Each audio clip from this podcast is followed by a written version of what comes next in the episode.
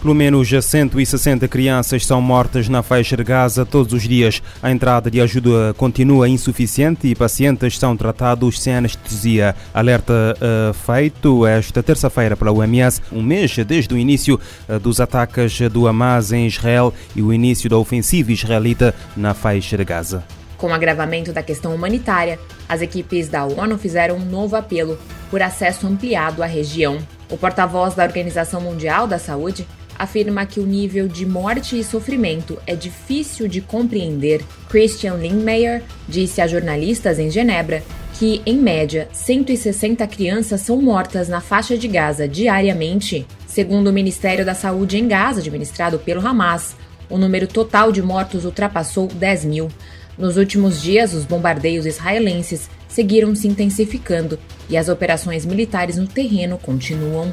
Segundo o representante da OMS em Israel, as pessoas estão amedrontadas, traumatizadas e angustiadas por seus entes queridos, reforçando os apelos amplos ao Hamas para libertar os reféns. Ele enfatizou que muitos dos mantidos em cativeiro precisam de atenção médica urgente. Ecoando os apelos anteriores da ONU, ele insistiu que é necessário vontade política para caminhar com uma pausa humanitária e acesso para aliviar o sofrimento da população civil, bem como dos reféns em Gaza. Da ONU News em Nova York, Mayra Lopes. A OMS lamenta a morte de 16 profissionais de saúde atingidos em serviço e enfatiza que quaisquer ataques a operações de assistência médica são proibidos pelo direito humanitário internacional.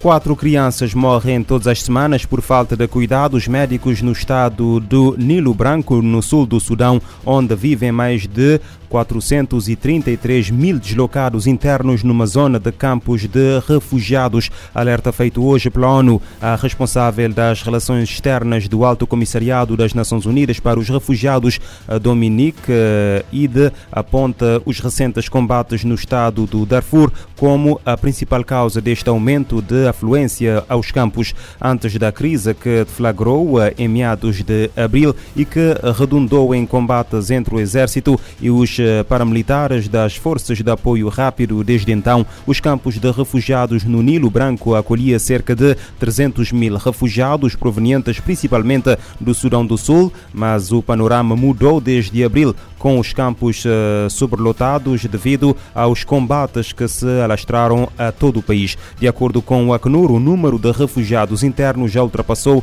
os 7 milhões, um, uh, com o fluxo de pessoas a aumentar drasticamente para os países vizinhos, como no caso do Chad, onde há cerca de 450 mil refugiados sudaneses até 3 de novembro, o que implica uma média diária de 700 pessoas desde o início dos confrontos atuais Atualmente o Sudão tem mais de 7 milhões e 100 mil pessoas deslocadas no país, 4 milhões e 500 mil das quais desde que eclodiu a nova onda de conflitos a 15 de abril.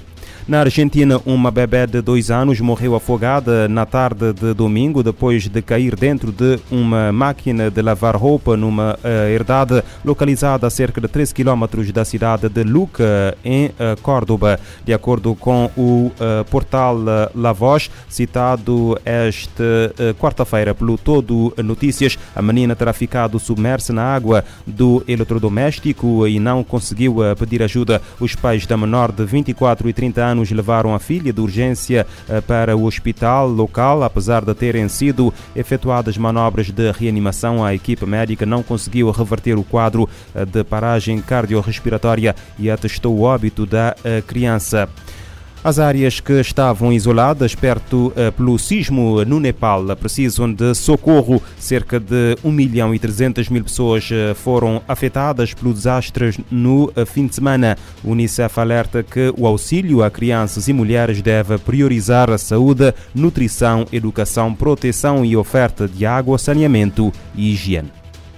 As Nações Unidas priorizam a busca de abrigo após terem conseguido acesso à área mais afetada pelo terremoto de magnitude 6,4 no Nepal. O tremor ocorreu pouco antes de meia-noite de sexta-feira, horário local. Autoridades estimam que 153 pessoas morreram e mais de 338 ficaram feridas após o tremor. Na sequência, um outro sismo de magnitude 5,8 veio a piorar ainda mais o medo entre sobreviventes, em particular crianças. Segundo a ONU, o Programa das Nações Unidas para o Desenvolvimento PNUD estima que 1 milhão e 300 mil pessoas podem ter sido afetadas pelo desastre. Aproximadamente 250 mil nepaleses poderão precisar de assistência humanitária. Nesta terça-feira, o Fundo da ONU para a Infância, UNICEF, lembrou que metade dos mortos e feridos nos terremotos do Nepal são crianças. A ONU destaca que ainda é preciso apoiar o governo do Nepal na mobilização de recursos, ao mesmo tempo que acontece a resposta emergencial com alimentos e suprimentos não alimentares.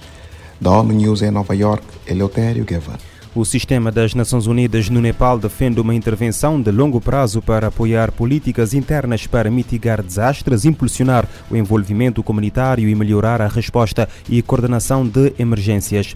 Pelo menos um milhão de toneladas de aditivos plásticos poluem os oceanos todos os anos, informação revelada no relatório da consultora Earth Action. O relatório, que estuda a magnitude da poluição causada anualmente por estas substâncias químicas presentes no plástico, denuncia que os aditivos são a raiz do impacto tóxico que este material pode potencialmente ter, segundo o relatório da organização líder em investigações sobre o impacto ambiental do plástico, dos mais de 13 mil aditivos presentes nos plásticos, 24% deles representam uma ameaça potencial ao meio ambiente. Assim, o relatório indica que as fontes dos aditivos que chegam ao oceano são sobretudo garrafas de plástico, 116 mil toneladas, vestuário sintético, 64 mil toneladas libertadas entre a fase de utilização e o fim da vida útil e pneus, 177 mil toneladas. Perante esta situação, a organização responsável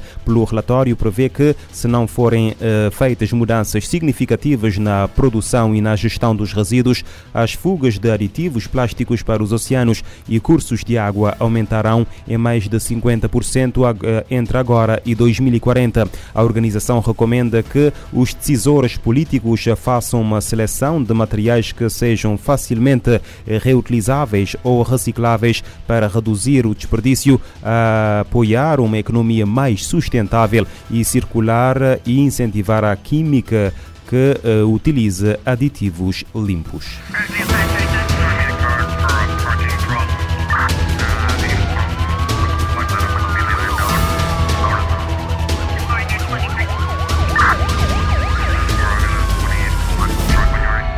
Pode ouvir e subscrever este programa em radiomorabeza.cv, no Spotify, Apple Podcasts, Amazon Music, Deezer e em todas as principais plataformas de podcast.